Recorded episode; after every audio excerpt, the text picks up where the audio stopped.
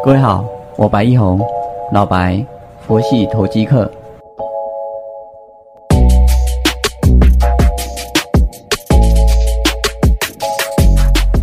各位好，我白一红，佛系投机客，感谢你的再次收听。我们看到大盘今天跌六十点一三，是个开高走低的一个格局，也就来回测了十日线，十日线的位置。在一二七七零左右，目前来看的话，相对来讲是会是比较有支撑的地方。景气行情还是在持续的，资金行情也是在持续的。我们有些观察的重点可以提供给大家做参考。首先，我们可以看到国际铜价的部分，铜为工业之母啊。有百分之八十以上的电子产品是要用到铜这个呃生产要素，而国际铜的一个矿场的一个开采的一个出产的一个比重啊，相对是比较低的，啊，没有新的矿场说新开发出来。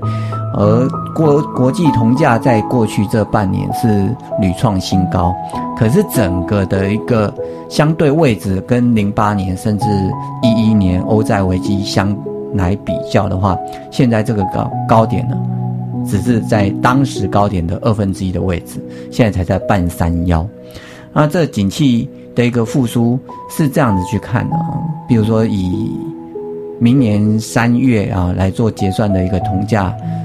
相对来讲的话，如果你是厂商，你会现在用，呃，高于现在市价二十 percent 的一个价格来把这个铜未来要买进的一个价格锁住吗？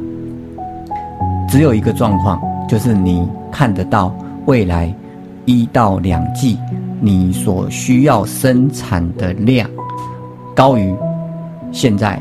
手上所持有的一个水位，啊，所以你需要更多的啊生产要素来满足你未来的订单。那你怕到时候的价格又再涨上去，所以你用未来的价格去 booking 到它，这就是期货的精神，啊，属于叫做价格发现。好，那它往上来走的时候，表示多数的厂商对未来的需求是成长的。那他为什么会对未来的需求成长呢？嗯，看好这一件事情，那代表说他手上能掌握的订单是有在往上来走的。哦，上游涨价，下游跟着涨，在这个状况还没有发生停涨的时候呢，这个景气是在往上来走就没有疑虑。那景气往上来走的时候，再加上资金的一个低利率状态。这个股价除了反映未来的可能成长之外，还会反映另外一个，就叫做投机。而这个投机呢，是属于在价差的部分。我今天买了这个东西，为什么买它？因为我需要啊，这是一个部分。当我的需要已经被满足的时候，但我还是想要有它，为什么？因为多了以后可以有更好的价格来卖掉。这就像有人会炒房，有人会囤房。其实每个人每天晚上也就那那么那么一个区域睡觉而已啊，吃饭也就在那一个区域吃饭而已。洗澡一天二十四小时都让你生活在你的家里面，你需要多大的空间？人就这么一个人啊，有人可以买十几部车，但一天开一部，三十天还开不完。但是他还是只能开一部车啊，啊，多的都是属于叫做，哎，超过他所需要的部分。那买车，有的人是收藏的一个部分，有的人是为了要炫富啊，满足收集品啊。嗯，房子呢，有人拿来收集的吗？应该没有吧？啊，是期许未来能够在。往上来走，然后赚价差。好，那买股票呢？你今天买了两张台积电，是要用来存股的。那你的第三张是要用来干嘛？存股啊，做价差。所以有再上去，呃，就先卖掉。好，那为什么觉得它会再往上来走呢？那为什么会想要，哎，把钱从银行搬到股市呢？就因为有赚钱嘛，因为能赚钱嘛，因为有利差嘛。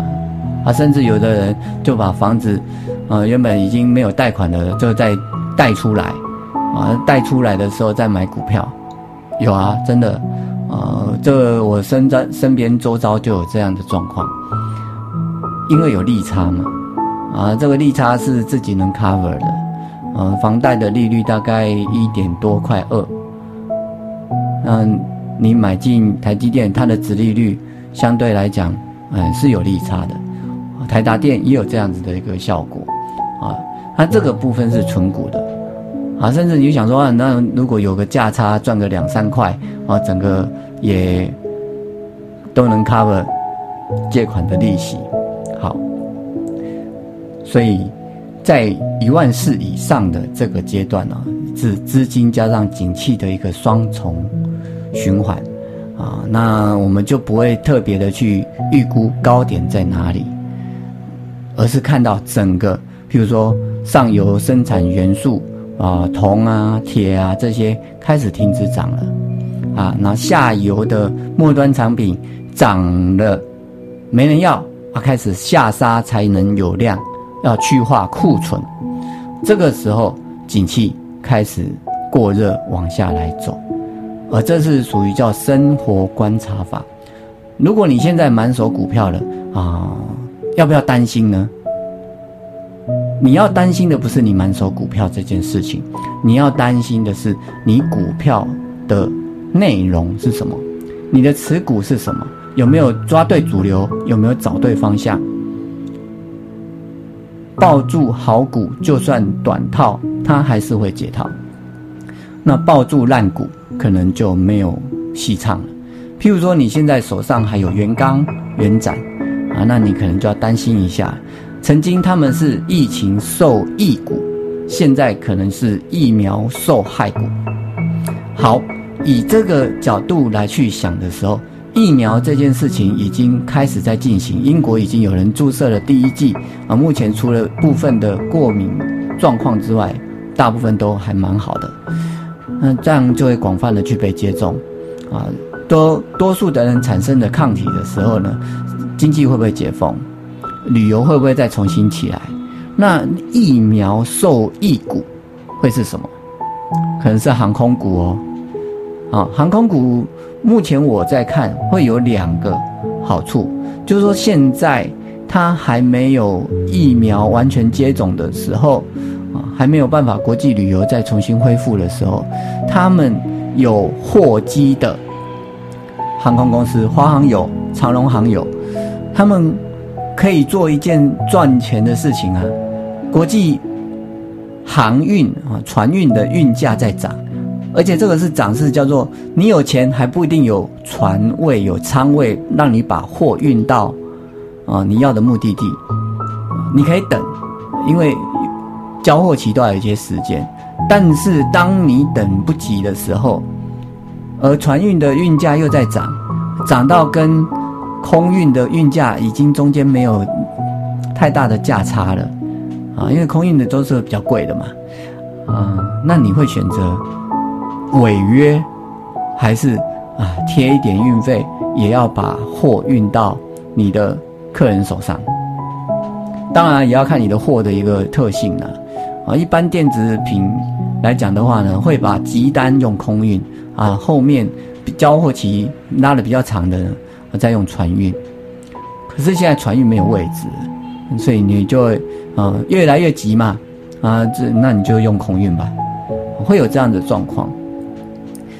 于是呢，我们看到长龙航跟华航近期来讲，他们能够转亏为盈了，那这就是货运的一个发酵。